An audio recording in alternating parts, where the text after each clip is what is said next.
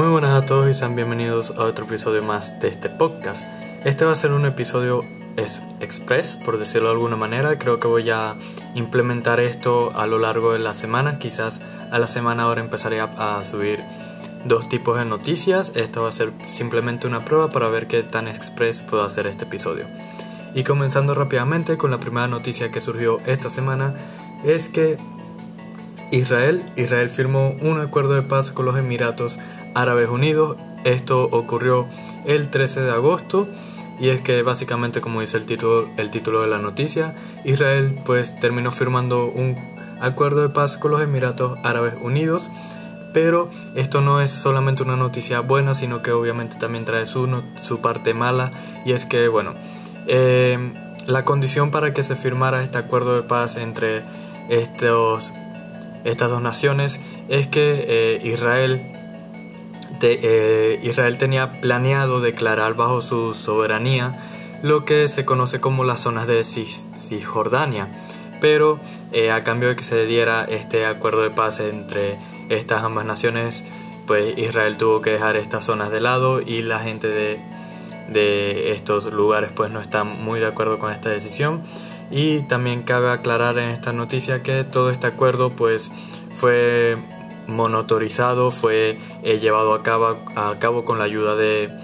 la, mediación y la administración del gobierno de Estados Unidos. Estados Unidos siempre presente en cualquier conflicto que haya entre dos o más países, es algo pues bastante común ya. Y pues de hecho para celebrar este, este acuerdo el presidente Donald Trump subió eh, varios tweets en su cuenta de Twitter. Prosiguiendo a la siguiente noticia para no perder tanto el tiempo, ocurrió que eh, ya el país de Bolivia lleva más de 14 días de protestas contra el aplazamiento de las elecciones y es que las elecciones eh, para el nuevo gobierno de este país estaban pactadas para ya hace algunos días, pero debido a la situación que ha estado viviendo eh, todo el mundo, como ya lo sabemos, la pandemia, y también que tenemos bastante presente que la mayoría de las personas no toman eh, las medidas correctas que deberían de tomar, eh, no toman la distancia, eh, no utilizan bien los tapabocas, etcétera, etcétera. Pues esto ha causado que las elecciones en este país pues se atrasaran un poco y la gente ha manifestado su desacuerdo con esto y pues estas manifestaciones que se han estado haciendo es para que básicamente la nueva fecha que se puso que se realizarán las elecciones el 18 de octubre fue la fecha que se les dieron y esperan que esta sea la fecha tope y que no se mueva hacia alguna otra fecha. Continuando con otra noticia, que esta es una noticia bastante buena, y es que ya se confirmó, ya se comenzó la producción de la vacuna rusa contra el COVID-19. Y es que el 11 de agosto de este año se dio a conocer esta noticia de que ya se había comenzado la producción de esta vacuna contra el COVID, la cual, tiene, la cual lleva el nombre de Sputnik V o Sputnik 5, que espero, eh, obviamente no lo estoy pronunciando bien, pero así se escribe.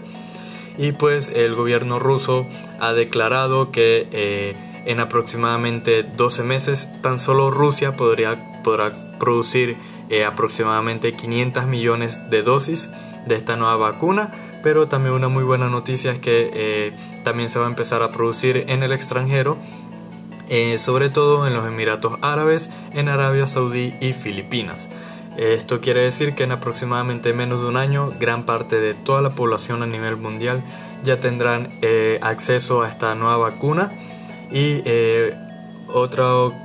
otra cosa que cabe destacar de esta nueva vacuna es que las personas que la utilicen pues serán inmunes al COVID durante un plazo de aproximadamente dos años. Esto quiere decir que si te inyectas el día de hoy podrás estar dos años eh, más o menos tranquilo de que no te vas a enfermar de esto y que tampoco vas a poder propagarla a otras personas. Esperemos que en los próximos meses, antes de que termine este año, antes de que llegue diciembre, ya esta vacuna pues eh, haya llegado a muchísimas partes del mundo y que ya eh, las personas puedan utilizarla. Esto ha sido todo por las noticias de esta semana, las noticias express. Espero que te haya gustado. Eh, suscríbete a mi canal de YouTube si ya no, si todavía no te has suscrito. Es Tracker 604. Eh, abajo en la descripción de este de este episodio del podcast te dejo un link directo para que puedas ir. También puedes seguirme en mi página, en mi página de, extra, de Instagram, Stracker604 también. Espero que te haya gustado, comparte el podcast con quien creas que le podría gustar, ayúdame a crecer y nos vemos la próxima semana.